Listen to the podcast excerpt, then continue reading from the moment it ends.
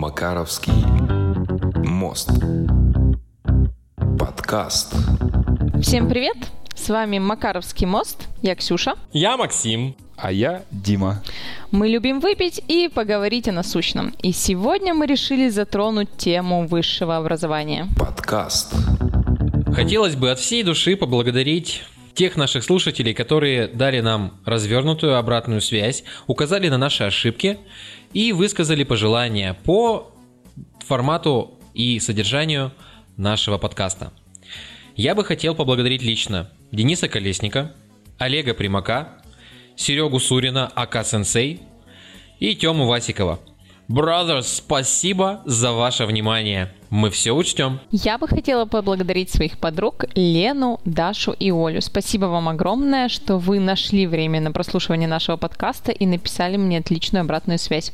А я не буду называть имена, просто хочу поблагодарить всех своих знакомых и друзей, которые накидали нам темы и ту, которую мы сегодня будем обсуждать тоже, и написали нам обратную связь. Спасибо! Подкаст.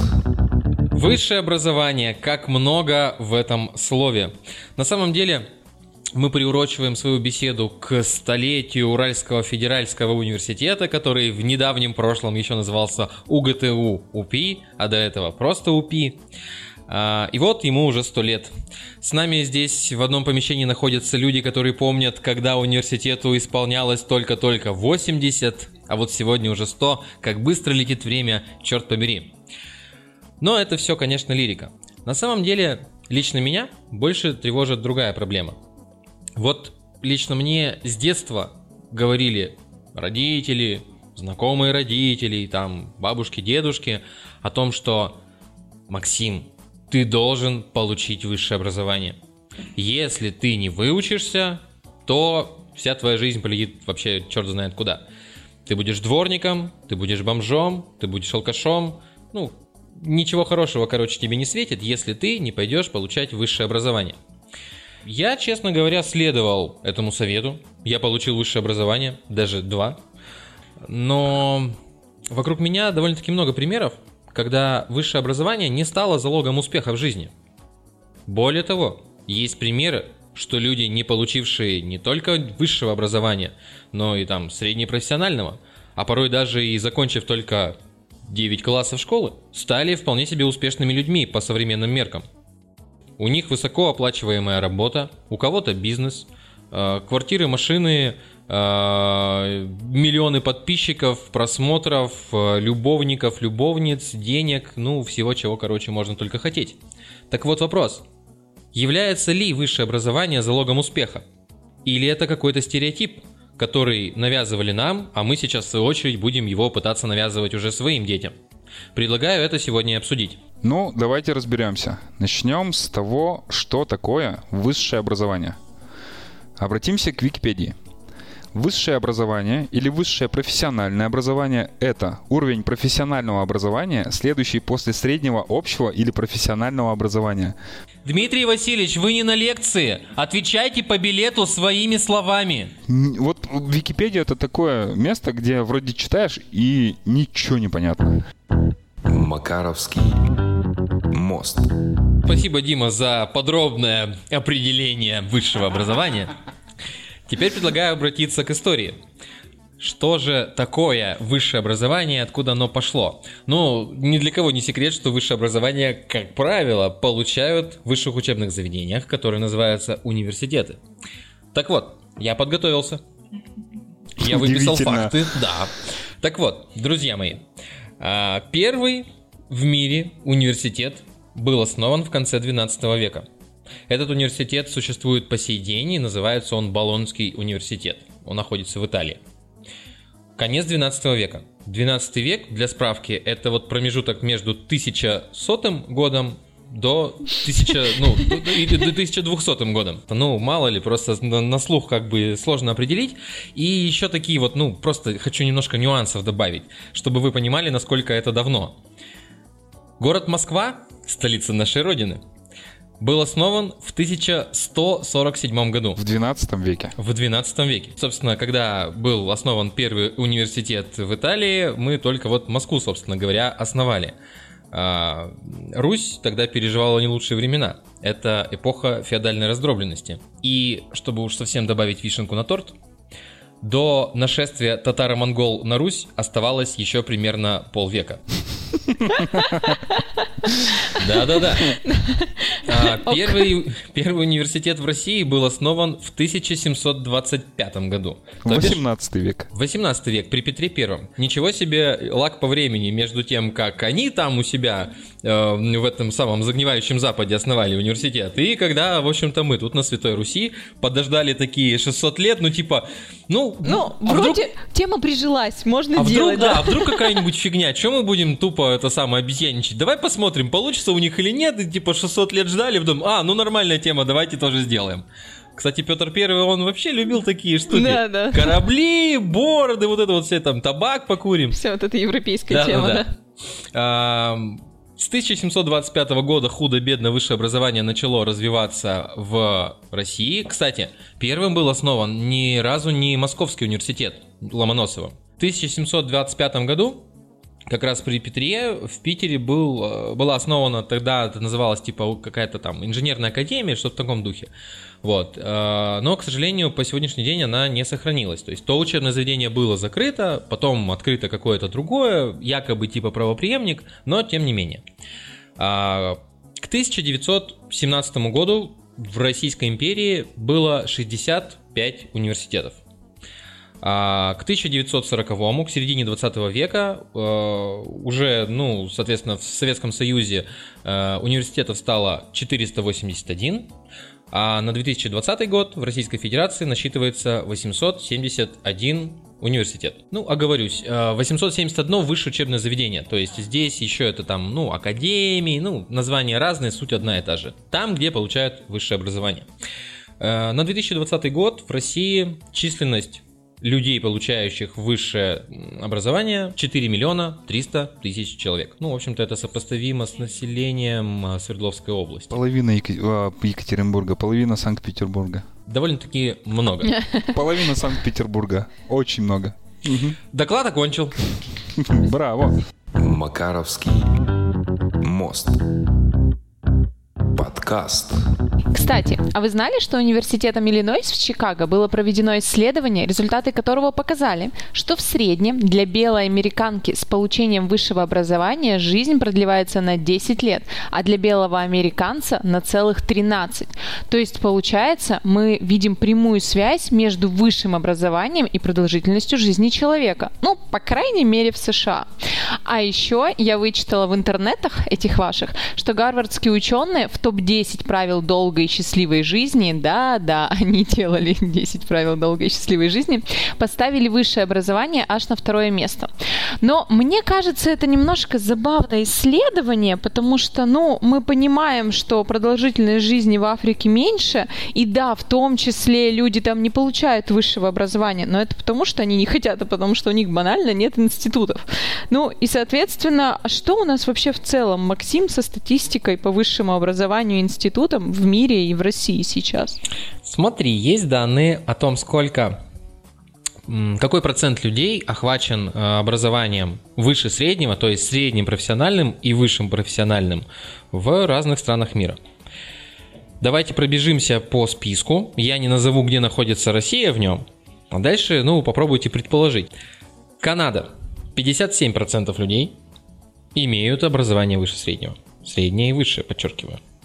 Япония 50, Израиль 49, Великобритания и США 46, Бельгия 38, Франция 35, Германия 28, Чехия 23, Турция 19, Китай 9%. 24 у нас. Между... Что там у нас было? Между Чехией и Германией. В Германии явно лучшее образование. Так. Ты Слушай, ну я бы, наверное, поставила чуть побольше, что-нибудь типа 35, потому что, мне кажется, после Советского Союза вот эта образовательная система еще работает, очень большое покрытие институтами, ну то есть должно быть выше. Да, действительно выше. Только выше настолько, что Россия находится на втором месте между Канадой и Японией. Канада 57%, Россия 56%, Япония 50%. Нифига. Шок-контент. Я не там учился. Возникает вопрос, где, собственно говоря, наша Toyota с Motorola, черт побери? Что такие все умные? Ну а толку никакого.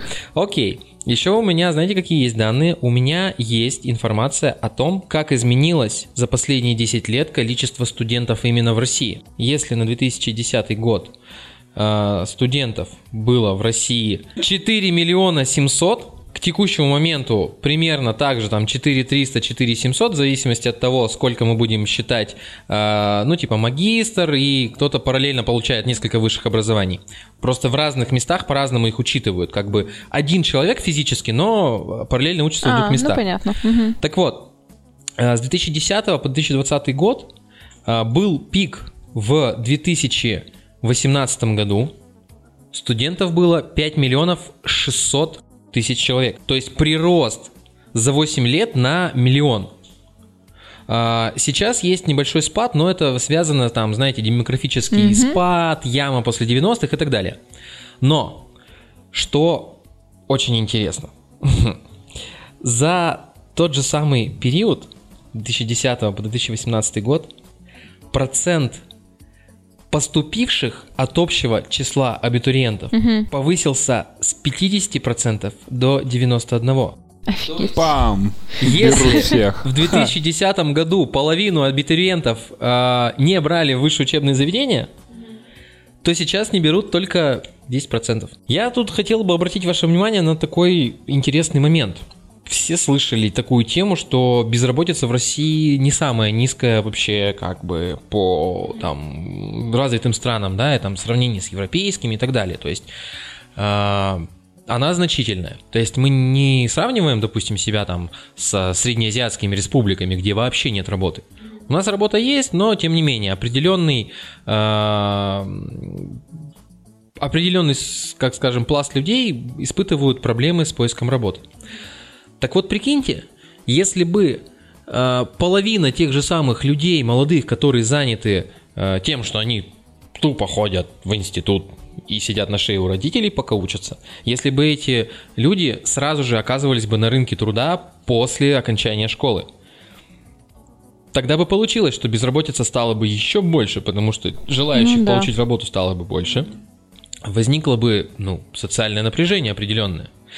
Здесь я считаю, что государство в определенной мере работает на то, чтобы как можно больше молодых людей шло учиться в вузы не с целью, чтобы типа у них было образование, чтобы ну типа развивали экономику и перегоняли там Японию и ту же самую Канаду, а именно с целью снизить социальное напряжение. Тупо. Безработицу убрать. Тупо, да, снизить безработицу за счет того, что как бы они все еще безработные, но при этом они вроде как чем-то занимаются. Ну знаете же этот анекдот, типа, блин, студенчество самое счастливое время, ты безработный алкоголик, но все тобой гордятся. Да, это очень хорошо. Да-да-да. Вот такие вот дела, да. А можно истории из жизни две? Ну, конечно. кто ж тебя остановит? Именно для этого мы здесь и собрались. Травить байки. Подкаст. А, истории двух детей, скажем так. А, и сейчас поймете, почему двух и почему именно сейчас нужно эти истории рассказывать. А, давным-давно родились два ребенка у моих знакомых. Начнем с Нет, азов. У знакомых знакомых. Начнем с азов, да. Один сейчас уже ну, не ребенок, ну и не такой, как мы, за 30. А, он когда-то, родители его начали приучать к программированию. Это были 90-е. А, он в те времена учился, будучи ребенком, программировать. И когда он поступил в школу, в первый класс, он по развитию умственному опережал своих соотечественников, своих э, сверстников. Потрясающая история, мне кажется, вот приучать к программированию, это как приучать к горшку. Где-то Пример- параллельно вот, шло, кстати, да? кстати, примерно так, параллельно шло. Мне кажется, он э, начал писать код раньше, чем приучился сидеть на горшке. То есть они э, сняли с ребенка подкузник готового программного обеспечения. Примерно так. Но э, тут э, продолжим историю. Он пришел в первый класс, и по знаниям, то есть он умел считать, он умел писать. И, собственно, он э, экстерном перепрыгнул через два класса и пошел в те года не в четвертый, а в пятый класс. То есть был первый, второй, третий, пятый. А он пошел в пятый класс. Все хорошо, все круто, человек хорошо учится, но была проблема. Он не общался с одноклассниками, потому что они были старше его, они с ним не общались, он был младше. А это сейчас мы взрослые люди, для нас 5-10 лет это не срок разницы. А тогда в школе, ну, все знают, что это, ну, очень плохо, да. Собственно, он закончил школу с золотой медалью, он поступил в МГТУ имени Баумана, отучился в МГТУ имени Баумана, у него не появилось друзей близких, но при этом он э, прокачался как программист, очень хорошо. Закончил Бауманку с красным дипломом. И дальше наступила проблема. Имея огромный багаж знаний в голове именно профильных, он не мог найти очень долгое время работу, потому что, придя на собеседование, он не мог пройти собес. А, так уж получилось, что работодатели смотрели на soft skills, то, как человек умеет общаться, умеет строить коммуникации с людьми, ну, в данном случае с HR и руководителями отделов, а так как человек, вот этот ребенок, э, был, ну, скажем так, не изолирован от общества социального, но с ними не имел практических навыков общения и построения каких-то связей, деловых, дружеских и прочих, э, ну вот он не мог пройти такое собеседование. Да. И второй ребенок, который э, в школе двоечник, КВНщик, юморист, который там подкладывал петарды в туалеты. Ни слова больше, да? Да. Ну, Все есть... сразу вспомнили своего одноклассника, который вот тот да? самый КВНчик хуев. Именно так, да. Болгарская фамилия. А, точно. Э, он закончил школу, ладно, хоть без двоек, с тройками. Он с горем как поступил на платное в горный университет, но так как человек социально активный, жутчайший экстраверт. Он умел э, найти язык с любым из преподов, с любым деканом, с любым замдекана, с любым э, куратором, который у него был. Он закончил университет, представьте, без строек. Но при этом, при этом, у него знаний в голове ноль. Ну, то есть э, там горное дело, по-моему, у него было. И он пошел, как все люди, обычные студенты начала нулевых, середины нулевых. Он Бандиты. пошел в Качканарский ГОК Ванадий. Крупное предприятие, огромнейшее. Там тогда еще Казицын, по-моему, у нас заправлял. Вот. Не прошел. Ему не хватило пресловутых hard skill ов, знаний. Ему не хватило. Но при этом он построил вот э, на собеседовании он построил диалог так, что он понравился работодателю, его не взяли. Но буквально через неделю... Но все аплодировали стоя. Примерно. Буквально через неделю, буквально через неделю ему позвонили с э, Качканарского ГОК и предложили четыре вакансии Uh, предложили вакансии по пиару, по работе с uh, СМИ. Ага. Прикольно. Его взяли? Его взяли или нет? Взяли. Чувак ушел uh, в СМИ, ну, то есть работа со СМИ, а это середина нулевых, то есть там не так еще жестко, как сейчас у нас работа. Но он, придя в Кочнарский ГОК Ванадий, завел себе блог, Live журнал, по-моему, тогда еще был. Ну, где-то там. Начал там что-то постить, там, там, там. Сейчас этот человек работает у Казицына в окружении. То есть он э, в Пышме, на заводе, но он далеко не рядовой сотрудник, он заместитель генерального, где-то вот там, приближенный к генеральному директору. Образование, напомню, есть, знаний ноль, но человек, который умеет общаться, умеет говорить с людьми, умеет строить э, коммуникации, сейчас является заместителем генерального директора в одной из крупнейших компаний в стране. То есть, ну вот, два примера, два примера, два ребенка. Слушай, ну вот небольшой вопрос по истории. Я правильно понимаю, что второй, который быстро смог найти себе работу, он ушел работать не по специальности? Да, вот у меня как раз история про работу по специальности, которой не существует, мне кажется. А, у меня группа, я училась в УПИ на оценке недвижимости. У нас в группе, по-моему, выпускалось что-то типа 24 человека.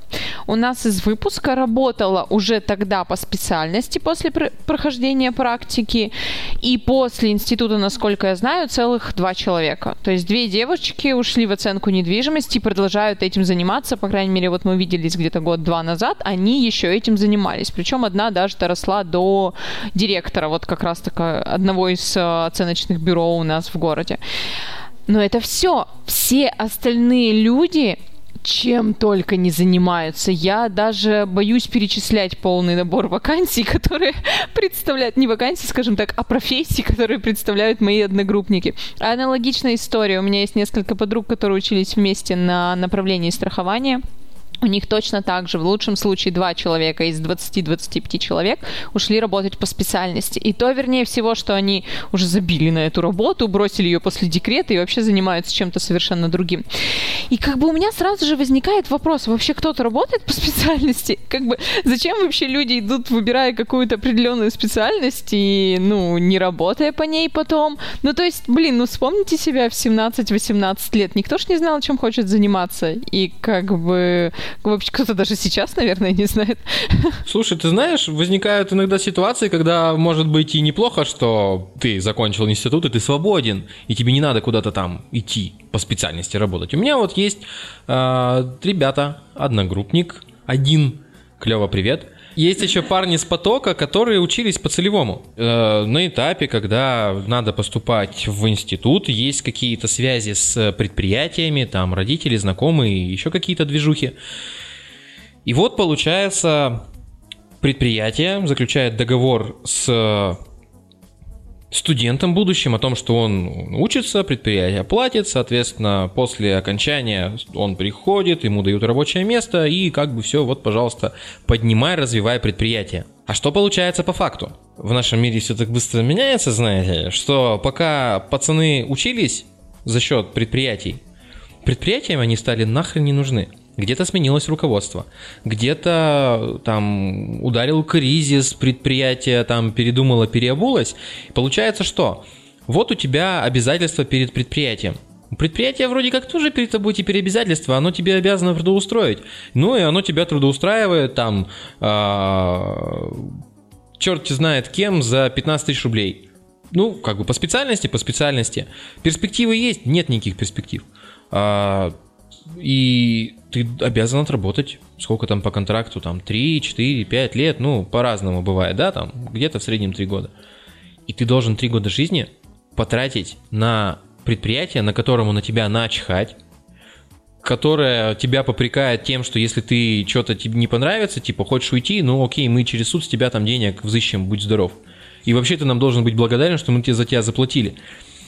И человек оказывается в ситуации, когда э, он вынужден работать там, где ему, в общем-то, не рады, где у него нет перспектив, а еще э, так сложилось, что ну, я заканчивал факультет строительного материаловедения, соответственно, все наши специальности связаны с производством строительных материалов разных. Так сложилось, что город Екатеринбург не славится своей э, отраслью производства строительных материалов, и все предприятия расположены, как правило, где-то, ну, в отдалении. да, назовем это таким словом. Да, от 50, 100 и более километров от города. Туда, куда вы бы не хотели поехать жить ни при каком Да, ты переезжаешь из э, мегаполиса, где ты вырос и комфортно провел время, хер знает куда, где тебе не рады и платят тебе хрен да маленько. Вопрос. Да, вопрос. И еще, знаешь, на самом деле, я бы... Ну вот это у тебя истории, где были толковые целевики, которые хотели работать и пошли работать. Я знаю Наши куча... целевики самые толковые. Ой, естественно. А вот наши целевики которые были на ФЭО, обычно были где-то как-то кем-то там подмазаны, и никто даже не ждал, что они будут дальше отрабатывать на предприятии. Просто у родителей получилось зарешать, что ребенок будет учиться бесплатно за счет какого-то там предприятия. И фишка в том, что им было максимально наплевать на учебу. Казалось бы, и так студентам на ФЭО в принципе сильно наплевать на учебу. Но этим было прям совсем наплевать. Ну, типа, у тебя все оплатили, тебя сто пудов не выгонят, если что порешаешь с деканатом, тебе вроде как даже есть куда потом устроиться. Зачем вообще шевелиться, если можно не делать ничего, за тебя уже все порешено. То есть нет, скажем так, мотивации, что ли, делать хотя бы что-то. А Слушай, Поэтому... мне, мне кажется, здесь большая проблема с тем, что ну, у нас в стране образование просто скатилось, черт побери. Вот был бы у тебя, допустим, какой-нибудь импортный диплом, тебя бы, наверное, работодатель с руками отобрал. А, ну, как работодатель, который был в ситуации, когда взял человека с импортным дипломом, скажу, что нет, не оторвал бы. А, к примеру, ну, у меня есть два примера. Я брала в свой отдел девочек. Одну брала с а, образованием из Англии, другую брала с образованием из, а, ну, из России, по-моему, из Перми. В, городе Пермь там есть высшая школа экономики, что-то в этом духе. Вот. И, если честно, это, блин, опять не вопрос образования. А девушка-специалист, которая пришла ко мне с образованием из Англии, была ничуть не более подготовлена к работе, чем человек, ну, тем, чем человек, парень, девушка, специалист, которые приходят к нам из российских вузов.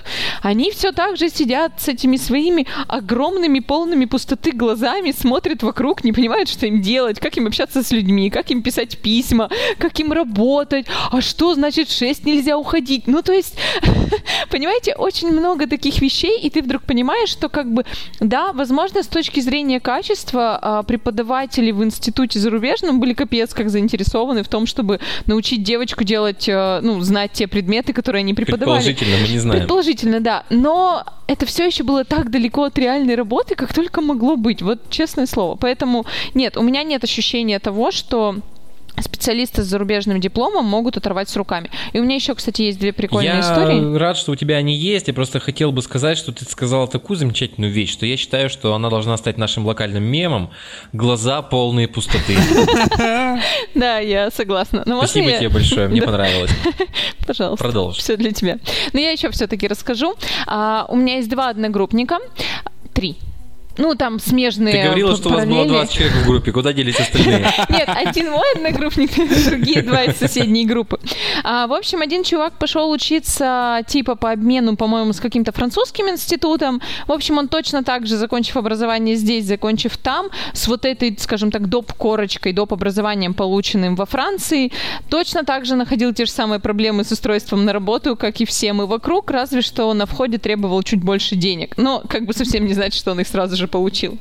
А, еще один знакомый закончил э, вышку здесь два года, отучился там что-то типа магистратуры, как так это называется, в Англии.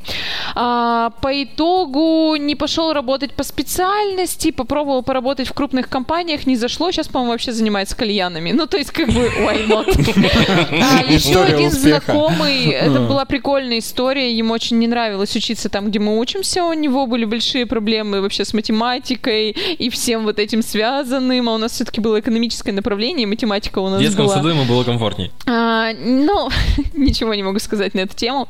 Вот, но по итогу а, он закончил институт здесь, с горем пополам я помогла ему по всем экзаменам по всякой математике, но потом он уехал в Англию точно так же учиться по какой-то супер трэш специальности типа статистики, где были такие уравнения, которые мы даже близко не смотрели в нашем институте, и он почему-то был так замотивирован на успех, что резко научился научился, все понял в математике, научился считать все эти предметы. Ну, то есть тут был такое, э, такой важный аспект мотивации человека, что он вдруг реально понял то, что целых пять лет всем доказывал, что он не знает.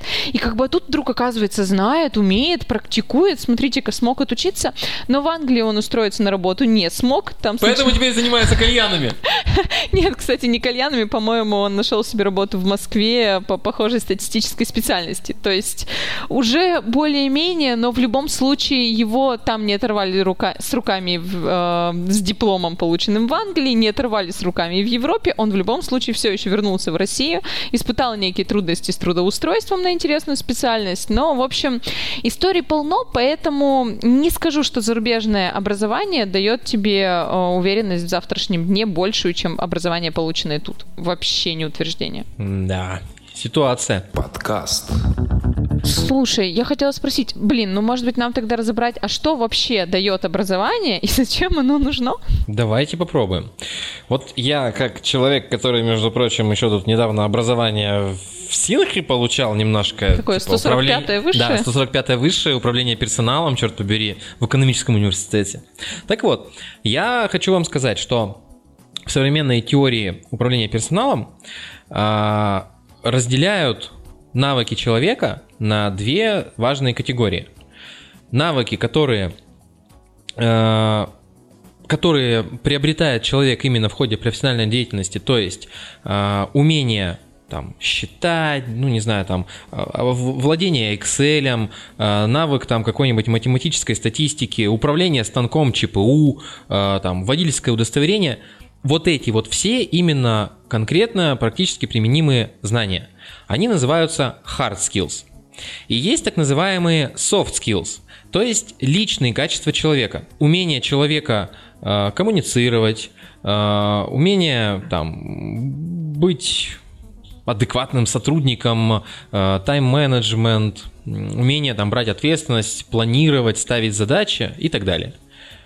И самый главный вопрос сейчас тогда получается, если мы с этой точки зрения подойдем к современному высшему образованию в России, а формирует ли высшее образование hard skills и soft skills в студентах?